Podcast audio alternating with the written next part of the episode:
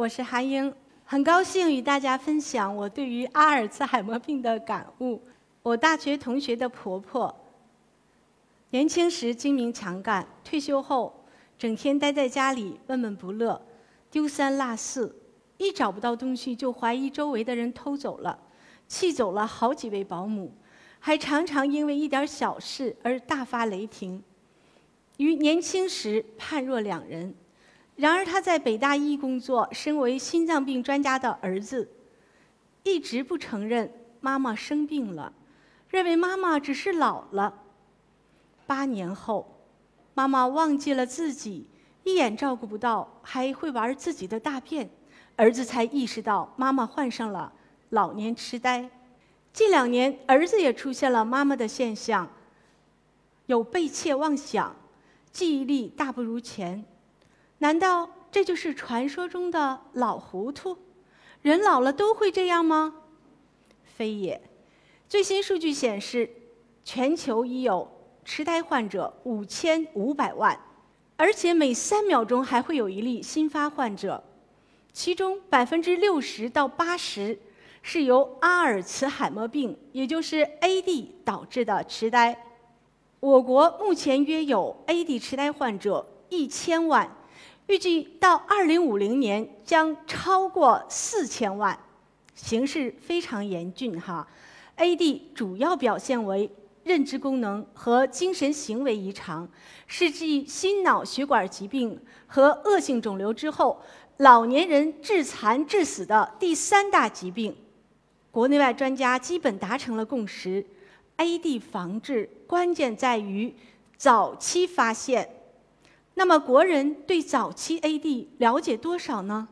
我们宣武医院。国家老年疾病临床医学研究中心、中国 AD 临床前期联盟联合盟成员单位和北京认知神经科学学会，为此在全国范围内开展了网上调查后，撰写了阿尔茨海默病临床前期国人知晓率和主观就诊率调查研究。数据显示，选择知道。AD 有临床前期的人占比百分之七十八，貌似还不少。然而，愿意为此去就医的仅有百分之十七。为什么行动和知晓之间存在如此深的鸿沟呢？究其原因，还是由于对 AD 及其危害没有真正了解，只是知道个病名罢了。为此，我们需要一个行动。加大宣传和普及的力度，使国人不仅知道病名，还要熟知早期 AD 的症状。阿尔茨海默病英文是 Alzheimer's disease，简称 AD，是由于指挥人类思想、情感和行为的脑细胞发生了退行性变，逐渐死亡，导致日常生活和工作不能自理时，就进入了。痴呆期又由于常见于老年人，俗称老年痴呆。请注意，老年痴呆并非疾病的名称，而是症状，是一组疾病由于认知损害导致日常生活不能自理阶段的症候群。而阿尔茨海默病是疾病的名称，由此可见，AD。不等同于老年痴呆，而是引起老年痴呆最常见的疾病。一九零六年，阿尔茨海默医生首次报道他的第一例 AD 患者时，我们有理由悲观，因为那时别说治疗，就连诊断生前不开颅都无法实现确定诊断。然而，随着科学技术的不断进步，尤其是分子成像的诞生，现在我们通过 PET 可以在大脑皮层上看到诊断 AD 的金标准贝塔淀粉样蛋白，简称 A 贝塔，不仅实现了生前确定诊断，而且能够在临床前期确定诊断，在治疗上。继胆碱酯酶抑制剂和 NMDA 受体拮抗剂之后，我们迎来了可以重塑肠道菌群和单克隆抗体靶向药，填补了 AD 临床前期药物治疗的空白，不仅实现了临床前期诊断，而且能在临床前期治疗了。现在我们都知道了，AD 具有连续疾病谱。如果只能在痴呆期诊断，那是二十世纪的诊疗水平。进入二十一世纪后，在痴呆前期甚至临床前期，我们就能诊断 AD 了。二零一八年，美国国立老化研究院 AD 协会将 AD 病程全程分为六个阶段，阶段一和二构成了长达二十年的临床前期。在阶段一就有 A 贝塔阳性。此时若检查 A 贝塔，就会发现已经具有了 AD 病理改变，进入了 AD 连续疾病谱。然而此时患者不会有感觉，患者能够自我识别到的最早阶段就是阶段二，因为在阶段二出现了患者能够自我感觉到的主观认知下降。AD 病理侵袭人脑之初，因为我们有脑和认知储备，大脑有代偿功能，所以。脑细胞死亡超过百分之五十之前不会失代偿，也就不会出现明显的临床症状。然而此时患者自身会有记忆下降的自我感觉。此外还有可能会出现老年首发的抑郁、焦虑、被窃妄想、被害妄想。毫无道理的怀疑配偶不忠等精神行为异常。以前我们只注意到了 AD 临床前期阶段二会有认知功能的变化，其实轻微的精神行为异常也是 AD 临床前期阶段二可能会出现的症状。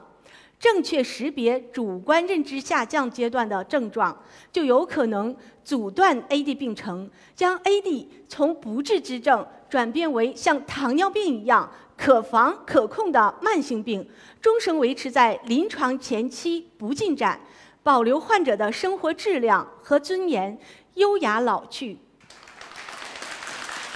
要做到这一点，就需要我们每个人头脑中都要有。主观认知下降这根弦儿，否则即使自我感觉到了记忆力比从前有下降，也不会往这方面想，而会误以为哎呀年纪大了老糊涂，人老了都会这样，就会错失早期治疗的黄金时间窗。主观认知下降阶段不治疗，五到十年后就会逐渐进展到阶段三、四、五、六，在阶段三。患者的日常生活和工作基本正常，既往熟练掌握的工作还能做，只是效率下降，主要表现为轻度认知功能障碍。上面对应的是冠状位磁共振检查，红色箭头所指为海马，海马是 AD 最先受损的脑区，MTA 表示内侧颞叶萎缩，用来评价海马萎缩程度的。MTA 评分从零到四逐渐增高，分别表示海马萎缩从无到有，从轻到中、重及重。在阶段三，患者记不住个人刚刚经历过的事情，即使经过提醒也不能回忆，就像压根儿没有发生过一样，或者仅能部分回忆。然而，对于年轻时的陈芝麻烂谷子却能记忆犹新，就会使家人误以为患者的记忆力很好。恰恰相反，那是远期记忆保留在额叶，而新的记忆靠海马形成。记不住新发生的事情，表明海马受损已经到了失代偿阶段。此时发现就太晚了，因为脑细胞死亡不能再生。丧失了的脑功能不能恢复，说白了，AD 病程不可逆转，AD 治疗只是相当于按下了暂停键。因此，暂停键按下的越早，脑功能保留越多的时候，治疗效果就会越好。既往 AD 治疗不得力，关键是发现太晚了。拿癌症打比喻，大家就好理解了。临床前期阶段一和二。好比癌症早期、三四中期、五六晚期，晚期癌症治疗效果大家可想而知。而国人意识到是病，想起来去医院就诊时，百分之八十以上的患者都已进入中重度痴呆阶段，好比癌症已经到了晚期。此时治疗效果不佳，误以为 AD 不能防治。前面我提到的心脏病专家的母亲，就是在晚期才被发现的，而他本人目前很可能已经处于阶段二或者三，只要检查一下神经心理量表和 A 贝塔，就可以明确诊断了。早期发现是为了早期治疗。本人有幸参加撰写的2020年 SCD 国际工作组发表的 SCD 的。特征是从临床角度提示我们有 AD 患病风险的必要信息，不需要高大上的仪器检查，只要患者和熟悉患者的家庭成员，也就是知情者结合起来，就可以进行自我风险评估，简单实用。一，一定要有记忆下降的自我感觉。二。这种感觉在近五年内出现。三，这种感觉在六十岁及以后出现。四，对这种感觉很担心，怕患上了 AD。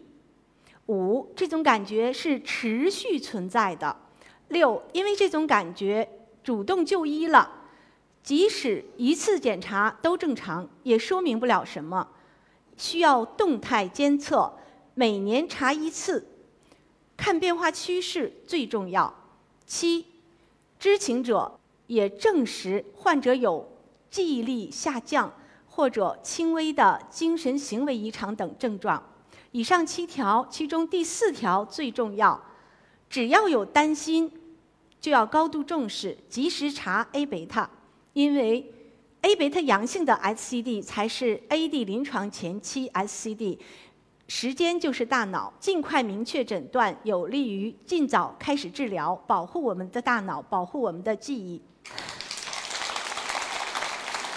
下面给大家举一个发生在我身边的实例：莫然老师前两天刚过了他的六十六岁的生日，自我感觉记忆力比从前有下降，快五年了，因为有家族史。很担心自己未来的生活质量，希望能够找到更专业的医生就诊。终于有一天，他看到了我们的主观认知下降微信公众号，发现了我们的 SCD 初筛自测卷等，并且按图索骥加了我的微信求诊断。我建议他检查全套的神经心理量表、核磁、PET。他查了量表之后全都正常，然后就问我。此时是否可以除外？AD 临床前期 SCD，当然不能。老百姓容易误解的就是认为，只要一涉及到 AD，就一定得是有异常，甚至于一定得是痴呆了。我前面提到了，AD 不等同于痴呆，痴呆只是 AD 六个阶段中最后的四五六三个阶段。而在它之前，还有一二三也属于 AD。一二阶段临床前期仅有自我感觉，客观检查可以完全正常，仅仅从神经心理量表的角度，跟认知正常的人没有任何分别。所以要除外 AD 临床前期，需要检查 A 贝塔。如果 A 贝塔是阴性，才能够除外 AD 临床前期。他查了 PET，很不幸，结果是阳性。冠状位磁共振 MTA 是两分儿，可见他的大脑代偿功能有多么的强大。海马已经中度萎缩了，临床上还只是主观认知下降阶段呢。时间就是大脑，要尽快开始治疗。我对他说：“您赶上了好时候，临床前期有药可治了，可以药物干预加非药物干预同时进行。”他是依从性和自律性都非常好的患者，每天除了按时服药外，还能够定点儿打太极、做八段锦、参加社区合唱团等活动，还主动承担起了我们患者家属微信群的管理和宣传工作。群内家属对于 AD 的疑惑，他都能在我既往的科普中找到答案。刚入群的患者家属还以为他是我的学生或者医助呢。有时他也会澄清一下，我也是患者，是韩教授 AD 临床前期主观认知下降阶段的患者。我这也是在进行非药物干预，锻炼大脑，防止费用性萎缩。就这样，他在每天坚持帮助大家的同时，践行了自身的认知训练。让我们大家一起来祝福他，未来会有很好的生活质量，不会像妈妈那样进入到中晚期阶段，因为他在临床前期及时按下了 AD 进展的暂停键。对于在座的中青年，AD 防治最好能从源头做起，上医治未病。我们每个人都是自己最好的上医，AD 是可以防治的疾病。二零二零年，《柳叶刀》杂志发表了十二种可防可控的危险因素。如果我们在生活中能够注意到并终生控制好，就可以降低百分之四十的痴呆患病风险。早在十年前，美国国立老化研究院 AD 协会就指出。如果能够在临床前期识别并干预，可以推迟百分之五十的疾病进展速度，减少百分之五十七的 AD 痴呆未来人数，由此而节约一半的医药花费。近两年，可用于临床前期治疗的药物已经问世，医生能够在临床前期诊断并治疗。万事俱备，只欠东风。